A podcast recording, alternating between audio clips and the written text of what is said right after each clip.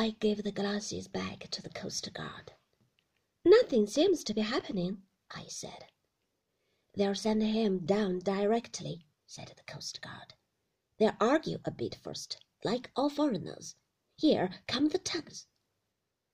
They'll never do it, said Frank. Look at the angle she's lying at. It's much shallower there than I thought. That reef runs out quite a way, said the Coast Guard. You don't notice it in the ordinary way, going over that piece of water in a small boat, but a ship with her depth would touch all right. I was down in the first cove by the valley when they fired the rockets, said Frank.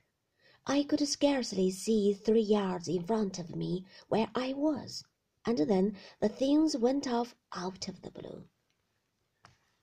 I thought how alike people were in a moment of common interest.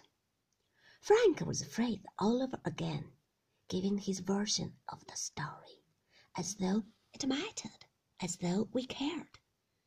I knew that he had gone down to the beach to look for Maxim.